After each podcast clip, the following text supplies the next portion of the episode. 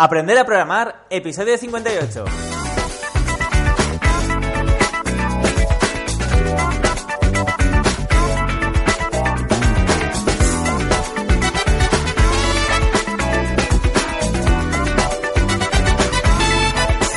Hola a todos, bienvenidas y bienvenidos al podcast Aprender a programar.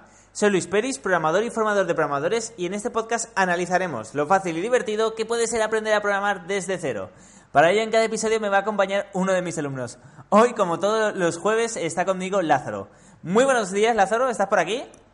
Muy buenas, Luis. Encantado de estar otro día más contigo. Sí, he dicho como todos los días, pero la semana pasada fallamos todos, todos los alumnos.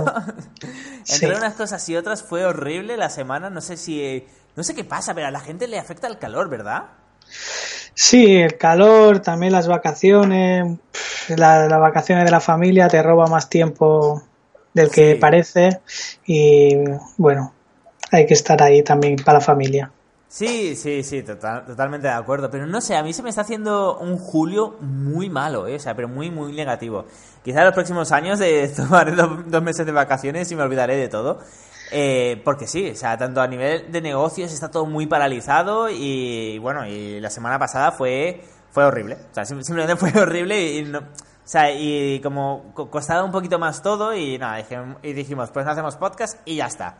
Pero no pasa nada, ya estamos de vuelta. Eh, bueno, ya, ya hemos descansado todos los alumnos y el profesor incluido. Ya hemos descansado y, y nada, y vamos a, vamos a proseguir con los proyectos. Si quieres, si te mm. parece bien, como habrá gente que se acabe, bueno, acabe de empezar a escuchar el podcast o que empezó hace poco, eh, recuerda tu proyecto y nada, y empezamos a partir de ahí. Vale, pues el proyecto que estoy desarrollando es un CRM para gestionar los alumnos de los maestros de audición y lenguaje. ¿Vale? Es para hacer, sobre todo, está pensado para hacer el, pues, el ay, no me va a salir es para... Ah, para las áreas del lenguaje. Ah, para sí, para hacer el informe, perdón. es para hacer el informe de, los alumnos. Como los informes casi todos tienen lo mismo, eh, o trabajan, que cada uno trabaja lo, suyo, pero los informes llega a ser casi lo mismo. Entonces se va a automatizar todo y se va a gestionar el alumno desde esta base de, datos, esta, desde este CRM. Bueno, de hecho al principio recuerdo que cuando me lo comentaste dije, ah, pero eso son eh, tres líneas de código, porque claro, me dijiste la parte de él, yo, yo recuerdo que me dijiste la parte de, no, hacer un PDF siempre es igual, pero al final se ha ido complicando y eh, has hecho un CRM, o sea, un CRM enfocado a colegios, pero un CRM además bestia, bastante grande, gestión de alumnos, gestión de tutorías, gestión de, bueno, lo que decías tú, de más enfocado, eso sí, a las áreas de, ¿cómo es? Lo de las áreas del lenguaje. Área del lenguaje, sí. Porque claro, cada alumno tiene una dificultad en, la, en las diferentes áreas del lenguaje y según esa dificultad va trabajando diferentes áreas con diferentes objetivos, diferentes contenidos y diferentes ítems que debe lograr el alumno. Hmm. Pues es, pero es eso, ¿no? O sea, fue de algo muy simple, que era el generar en los PDFs automáticamente, a, bueno, se, ha creado un, o sea, se está creando un CRM bastante, bastante grande con la base de datos y, no sé, yo estoy muy contento, yo estoy muy contento de cómo está quedando todo. Si quieres, eh, pues que estas dos semanas han sido un poquito raras eh, y no ha habido podcast la semana anterior, coméntanos cómo lo has ido desarrollando y así además podemos eh, tomar perspectiva de lo que se ha hecho hasta ahora y de lo que queda, ¿vale? Vale. Si, quieres, pues si quieres empecemos con los modelos. Eh, no sé si, tienes delante la carpeta. Sí, enseguida la pongo, si no. Perfecto. Los, bueno, que creamos todos los modelos para la, conectar a la base de datos. Hmm. Y ahora os digo los diferentes modelos que creamos. Exactamente son. Aquí. Son cuatro. Eh, son cuatro, sí. Los de profesores, ¿vale? alumnos, áreas del lenguaje y agencia, agenda de trabajo. Vale, perfecto. Es decir, cada uno de estos modelos, eh, bueno, en caso de los alumnos, se va a encargar de todas las conexiones a la base de datos que tengan que ver con alumnos. Añadir un nuevo alumno, editarlo, modificarlo, eliminarlo, etcétera. La tabla de profesores, tres cuartos de lo mismo. En, el caso de, eh, áreas del lenguaje, ¿a qué hace referencia este modelo? ¿Qué, ¿Qué hace?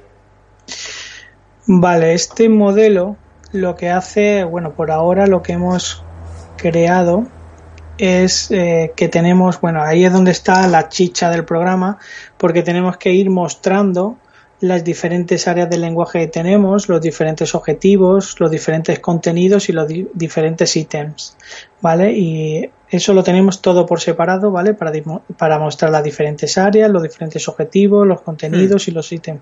Y luego tenemos otra función que es mostrar todo lo que está relacionado. Es decir, un área está relacionada con un objetivo, hmm. ¿vale? Ese objetivo está relacionado con un contenido al que vamos a trabajar y ese contenido está, está relacionado con unos ítems que tiene que conseguir el alumno. Pues con, el, con la función que muestra todo, mostramos todas esas relaciones. Vale, perfecto. Es decir, toda eh, la magia del programa, por decirlo de alguna forma, que son todas las áreas, objetivos, ítems, se encarga este modelo, ¿no? Correcto. Bueno, y de hecho esto fue lo primero que hiciste, todos los modelos. Y por decirlo de alguna forma, ya está. O sea, te, eh, desarrollaste en un par de días, eh, que de hecho no te costó mucho, ¿no? No, porque bueno, ya era muy parecido a SQL. Hmm. Recordemos que los modelos se programan con el, con el Query Builder hmm. y ahí eh, fue rapidito, no, no tuvimos hmm. demasiado leyendo, viendo la librería, lo, lo conseguí sacar más o menos rápido. Sí, y nada, en, un par de días, bueno, un poquito más, eh, teníamos ya todas las conexiones a la base de datos eh, creada. No la base de datos, que esto ya estaba, sino todas las conexiones desde PHP, por decirlo de alguna forma, a las bases de datos. Entonces, que, eh, teniendo ya las conexiones a las bases de datos, ¿qué es lo que nos queda? Eh, nos quedan dos cosas, ¿no? Que son los modelos. Ajá. O sea, los controladores. Es, verdad, es verdad. Eh, sí. Los modelos ya lo teníamos, entonces nos quedan los, los controladores y... Y las vistas. Exactamente. Y aquí, eh, aquí hay un error eh, cuando empezamos a programar en un framework modelo vista controlador, todo, a todo el mundo le pasa, a mí me ha pasado, y es que, claro, la forma correcta, a ver, la forma correcta de programarlo es como tú te sientas cómodo, también es cierto eso, ¿no? Pero una forma, una forma bastante rápida, bastante ágil y que se puede trabajar en equipo es primero desarrollar los modelos, simplemente creas todas las conexiones a la base de datos, luego creas las vistas, es decir, la parte bonita, el HTML, CSS, y luego creas eh, los controladores que unen las vistas con, los modelos y tienen la lógica del programa. Pero pasa algo, pasa algo que esto le pasaba a todo el mundo, eh, que, que, hace todos los alumnos, a mí, y es que, claro, como es la primera vez que haces esto, la teoría está muy bien, pero claro, tú vienes de programar, ¿no? Pones HTML y y tardas, bueno, tardas 0, en poner PHP para ver que todo funciona bien, etcétera. Entonces, al final acabamos liando, eh, liando el HTML con el PHP. Es decir, somos conscientes de que el controlador es el PHP y, las vistas es el HTML, son como carpetitas, pero eh, si os digo, por ejemplo, si yo digo, vale, desarrollame todas las vistas, todo, eh, todas las partes visuales. La, la gente, si por ejemplo hay un formulario que al hacer clic te lleva a una cosa, en vez de hacer eh, ese formulario en HTML y luego hacer la otra parte en HTML, la gente hace el formulario y luego hace la parte de PHP para unirlo con la otra parte. Cuando esto hay que separarlo, ¿no? Hay que hacer todas las vistas como si fueran un Photoshop y nada, y luego ya al final lo juntamos todo y, hacemos que todo funcione bien. Pero esto ya os digo que esto pasa en, los primeros programas o en las primeras semanas, pero al final eh, es una cuestión de experiencia y nada, eso en un par de meses ya, ya no te pasa. Y es un poquito lo que te ha pasado también en esta parte, ¿no? Sí, sí, porque quería, quería siempre ir a la par eh, mm. vistas con controlador. Y muchas veces creaba antes el controlador que la propia vista. Entonces iba a llamar a una vista que todavía no tenía eh, creada. Sí. Un poco eh, lío. sí, esto, esto nos ha pasado a todos. Y esto viene, a mí también, o sea, a mí me pasa. Bueno, y esto es, primero es experiencia, ¿no? Pero es que además todo esto viene de bueno, de, que como le, cuando programamos PHP sin ningún framework ni ningún orden establecido y cuando esto va eh, anarquía, pues bueno, digamos que seguimos ese patrón, desarrollamos algo, creamos el HTML para mostrarlo. Entonces, eh, tenemos esa mala, bueno, ese mal hábito que en los frameworks se hace de forma diferente. Y lo malo no es que se haga de forma diferente porque es más cool, sino porque es que lo terminas, o sea, digamos que un programa, este programa, en cuanto sepas manejar el framework, que ya sea de aquí a un mes, eh, todo este programa lo, lo, podrás montar en tres días, gracias a este sistema, ¿no? Entonces, bueno, es simplemente algo que tenemos que aprender, ¿no? no es, simplemente es una cuestión de experiencia. Hombre, es, lógica un poquito también, hmm. en el sentido de que si trabajas por una parte la base de datos, perfecto, ya la tengo, todas mis vistas las tengo, empiezas a conectar con el con los controladores y será más lógico porque a veces tienes que, que el controlador donde está la chicha y donde maneja todo el programa, digamos que es el motor Hmm. que va haciéndolo todo. Hmm. O sea que también Bueno, está bien. Lo que pasa es que sí, lo que pasa es que mucha gente, y yo también lo entiendo, piensa que el primero va el motor y luego va a las pequeñas cositas. Y aquí es un poquito al revés. Primero hacemos las pequeñas cosas y luego el motor conecta eh, a las pequeñas cosas con lo grande. Es un poquito... com- Ujú. es, es diferente, ¿no? Pero bueno, es cogerle el truquillo y, oye, pasarlo bien y, y hacer código divertido también. Que hay que disfrutar de la programación. Así que nada, eh, bueno, ahora de hecho vienen unas semanas un poquito, un poquito complicadas porque te vas de vacaciones. Sí, se vienen una- unas semanas buenas. Bueno, no, sí, sí, digo. Sí, no, esta semana me voy a Londres con la familia, así que voy a Vale. desconectar un poco de la programación. Era una semana, ¿verdad? Te vas. Sí, Perfecto. una semanita. Perfecto, sí, sí, sí, viene bien, te vendrá bien y ya verás que cuando vuelvas tendrás ahí energía para seguir. No, y además, vuelva- eh, dime, dime. Cuando vuelva me tendré que apuntar al próximo curso porque se me ha olvidado todo. No, no, no. No, esto pasa mucho. De hecho, eh, es como aprender un idioma.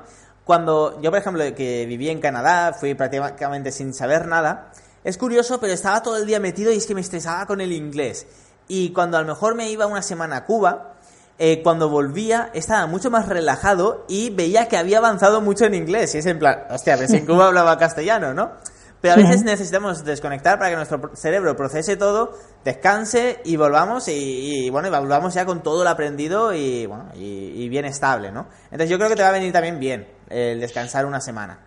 Sí, ¿no? Y también lo que te comentaba antes de lo que comentábamos antes de, de- de hacer el podcast, que no somos conscientes de la evolución que hemos tenido desde cuando empezamos la formación a, a lo que estamos ahora. Porque estamos, claro, estamos todo el día aquí programando intentando hacer lo que nos mandas y hablando con gente de programación dices, bueno, pues mi nivel ha, ha aumentado, cuanto menos ha- está aceptable Hmm. porque ahora al menos me, sé de qué me estás hablando, sé lo que es y sabría resolverlo. Antes no sabía absolutamente nada de programación. Claro, y, y solo ha pasado cuatro meses y, y dos, tres semanas.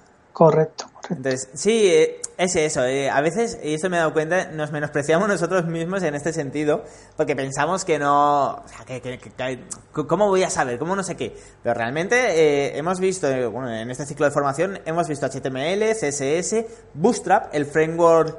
Bueno, el, framework eh, CSS para hacer diseños eh, adaptables a móviles, tablets.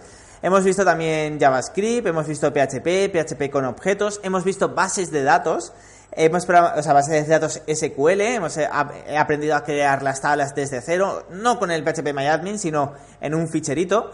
Eh, bueno, también lógicamente las conexiones a la base de datos en MySQL mediante objetos. Luego además hemos pasado ya a un framework modelo vista controlador, que es lo máximo por decirlo de alguna forma, ¿no?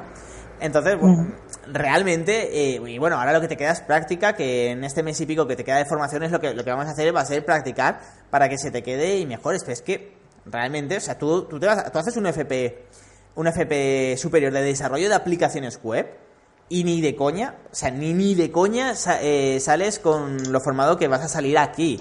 Y te lo dice alguien que ha dado clases a gente que tiene el FP superior y que conozco muy bien la temática que, que se estudia. Entonces.